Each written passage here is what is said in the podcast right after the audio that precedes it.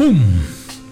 Cachetada, bofetada, cachetadón, ridículo, ubicatex, golpe de realidad, golpe de madurez, golpe a la estructura, cómo se trabaja, la realidad de la CONCACAF, llámele como sea. Pero lo que ocurrió ayer en la CONCACAF Liga de Campeones no exime a la selección mexicana y lo que le viene a futuro. Lo que pasó el día de ayer en Seattle de un mejor equipo frente a otro buen equipo, sí, un mejor equipo frente a un buen equipo, es la realidad de lo que hoy vive la selección mexicana, el fútbol mexicano, la Liga MX. No podemos ocultar el crecimiento de la MLS, no podemos ocultar el crecimiento de la selección de Estados Unidos y no podemos ocultar lo mal que se está trabajando en México, ni lo pésimo planes o los pésimos planes que se tienen. Es un golpe de realidad, es una cachetada a tiempo para despertar, para cambiar, para dejar de pensar en lo económico y pensar en el futuro. Es un golpe a la estructura, no a Pumas, no al fútbol mexicano, es un golpe a la estructura de trabajo y alguien va a pagar los platos rotos. Y sí, ya saben quién es. Es la selección mexicana. Episodio 97 de La Sombra del Tri. Esto es La Sombra del Tri, un podcast con Rubén Rodríguez, exclusivo de Footbox. Hola, ¿cómo están? Qué gusto saludarles. Eh, espero que no estén tristes. eh, espero que no estén. Primeramente, eh, quiero, quiero señalar algo. ¿no? Este podcast lo vamos a, o este episodio lo vamos a desviar un poquito de, lo que habitualmente hablamos, que es la selección mexicana. ¿Por qué? Porque vamos a concluir con la selección mexicana en un punto. ¿Por qué? Porque es el máximo perjudicado de todo esto que se está dando, ¿no? De esta ola, de esta reacción. Pero primeramente quiero decir una cosa. Eh, Eh, Pumas es una institución de prestigio. Aparte representa a la máxima casa de estudios, que no cualquiera. Sí, es un equipo de abolengo, de historia. Una cosa es que no haya ganado nada en 11 años y otra cosa que pierda la grandeza. ¿Sí? Para perder las finales hay que estar ahí. Y creo que Pumas ayer ganó perdiendo. Y eso no ocupa o no mancha el gran trabajo de Andrés Lilini con estos Pumas, porque muchos equipos compiten a base de dinero y ellos lo hicieron a base de estructura y eso es muy importante. Y qué bueno, porque ahí vamos a estructuras a estructuras y, est- y estructuras con mexicanos, lo cual me parece fantástico. A ver, lo, lo- lo que pasó ayer, lo que pasó ayer es sinónimo de lo que está pasando en la CONCACAF en general. Y un ejemplo de cómo se está trabajando en Estados Unidos y cómo se está trabajando en México. Y cómo repercute las acciones en la liga, en las reacciones en la selección mexicana y la liga de Estados Unidos con su homónimo de la selección norteamericana de fútbol. Lo que pasó ayer es simplemente es un golpe de realidad, es una cachetada a la estructura del fútbol mexicano.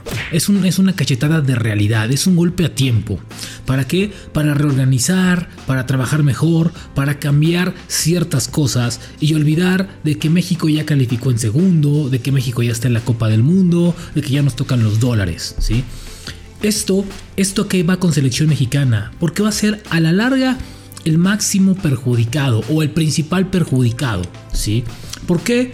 Porque los clubes creen que a base de extranjeros, porque el extranjero ocupa un lugar más importante que el jugador mexicano en la liga, ¿sí? Se pueden ganar los títulos, instituciones que invierten 30, 40 millones de dólares en jugadores en un año y no pasa absolutamente nada, tienen encartados, ¿no?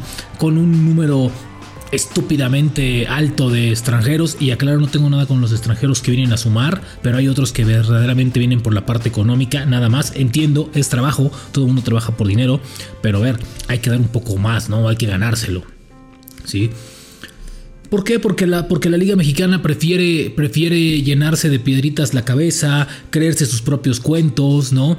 Habitar sus propios castillos de arena, creerse sus propias mentiras, ¿no? Al decir que es una liga competitiva, es una liga que está a la parte de Estados Unidos, estamos muy lejos de eso. Para empezar, lo que cuesta una franquicia en Estados Unidos con lo que cuesta una franquicia en México, estamos hablando de millones de dólares de diferencia. ¿sí?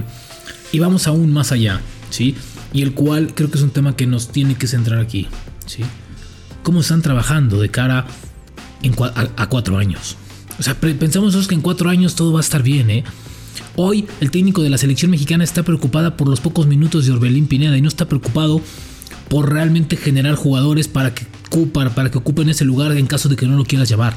¿Sí? Está más preocupado por, por, ay, es que Orbelín no está jugando. Sí, ya sabemos lo que te va a dar Orbelín, güey, ¿sí? Debe estar preocupado porque no juega nada con selección.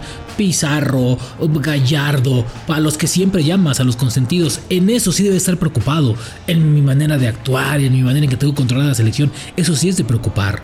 No los pocos minutos que tiene Orbelín Pineda, que sabemos que un jugador con una semana, dos semanas de entrenamiento, sin lugar a dudas se lo, lo puede recuperar. Sí. Eso estaba, eso debería de preocuparse. ¿Qué les voy a dejar cuando me vaya si es que me voy? ¿O con qué voy a trabajar después de Qatar si es que me quedo? Sí, estos de la Liga Mexicana no quieren bajar el número de extranjeros. El día que fui me mandaron a la chingada porque no quisieron bajar el número por reglamento. Se brincan sus propios argumentos, sus propios reglamentos, ellos se creen sus propias historias. Está bien, es su fútbol, perfecto. Pero hay algo mucho más de fondo. ¿sí? Yo lo decía hace tiempo. ¿sí? Y todos me tiraron de a pendejo o de a loco, ¿no? De, Ay, no, ¿cómo crees? ¿Cómo? ¿Por qué no obligar a jugar con un delantero mexicano? Tal vez al principio haber pocos goles, pero de nueva cuenta no se cansan de ver un extranjero ser líder de goleo. ¿Hace cuánto tiempo que un mexicano? A ver, yo creo que los últimos de los últimos 20 campeones de goleo han sido solamente un par de mexicanos y párale de contar, ¿eh? Yo recuerdo a, a, Alan Pulido y a, y a Ángel Reina y párale de contar. Sí, me parece, me parece increíble. Sí, me parece increíble que, que, la estructura y el fracaso que se tuvo ayer, y no es solamente de Pumas, de la estructura del fútbol mexicano, ¿sí? no mueva las fibras. No mueva un poquito más de fibras internas y les diga, a ver, algo estamos haciendo mal. Estados Unidos nos lleva cuatro años de ventaja para el Mundial del 26. Canadá nos lleva tres años, nueve meses, lo que tú quieras, pero nos lleva muchísima ventaja para el Mundial del 26. Nosotros estamos emberrinchados, encamprichados en no llevar a jóvenes a la selección mexicana porque no le interesa al técnico lo que sigue, él le interesa su proceso.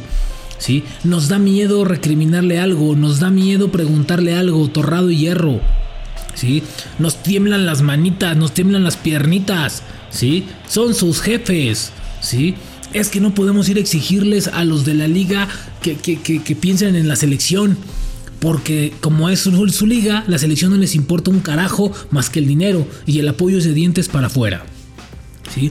Y cositas así de este hilo que se va extendiendo, extendiendo y extendiendo. Hasta que llega el punto en el que la selección paga los platos rotos. En que la selección no tiene jugadores. Hoy a duras penas Martino puede hacer una lista de 32 o 34 Queremos, queremos que lleve jóvenes. ¿De dónde chingados los sacamos? ¿En dónde los encontramos? Aquí el joven es de 26 años, 26 años. Ayer en Estados Unidos había un chavito de 16, 19 años en la cancha jugando como si tuviera 100 partidos en primera división. ¿Sí? ¿De dónde sacamos a los chavos si no hay espacios para ellos? Si la liga es malinchista, si la liga no los quiere, no les da la oportunidad, no hay una estructura de crecimiento para ellos. Esto que pasó el día de ayer en la derrota de Pumas frente al Seattle Saunders es el vivo ejemplo de lo que le viene a México con la selección mexicana y cómo la pasó durante los últimos dos años. Pierdes la CONCACAF, pierdes los partidos directos de eliminatoria, pierdes la Copa Oro, pierdes la National League que vale para dos chingadas cosas, pero te da la, jerarquía de haber vencido a Estados Unidos. Pierdes en el octagonal, pierdes, o sea, frente a Estados Unidos has perdido todo y eso se debe simplemente a la estructura, a cómo se trabajan las fuerzas básicas, a cómo se trabaja con el mexicano. ¿sí? Esto no es un hecho aislado, esto es trabajo, trabajo, consistencia. ¿Ustedes creen que el Seattle Thunder se hizo en dos años? llegó una empresa importante y dijo, lo voy a comprar, le voy a meter 40 millones. No, sí, tienen 5 o 6 años siendo un equipo regular, constante, regular, constante, constante, regular en la liga de los Estados Unidos. Sí, es cierto, juegan con muchísimos extranjeros, perfecto, pero también tiene estadounidenses de calidad, ¿sí? Y esto no, repito, no es un hecho aislado. ¿sí? Si creen que eso va a repercutir en solamente a un partido de CONCACAF, no pasa nada, estamos todos locos. Tarde que temprano, de nueva cuenta, Estados Unidos le va a volver a cachetear a la selección mexicana a nivel selección. ¿Sí? Ya sea en el siguiente mundial, o en el 2026, o en lo que sigue de los amistosos, lo que sea. Pero si México no cambia la estructura de trabajo, si México no cambia su forma su forma de trabajar y de pensar a futuro, el único que va a pagar las facturas y los platos rotos va a ser selección mexicana. Y lo estamos viendo ahora.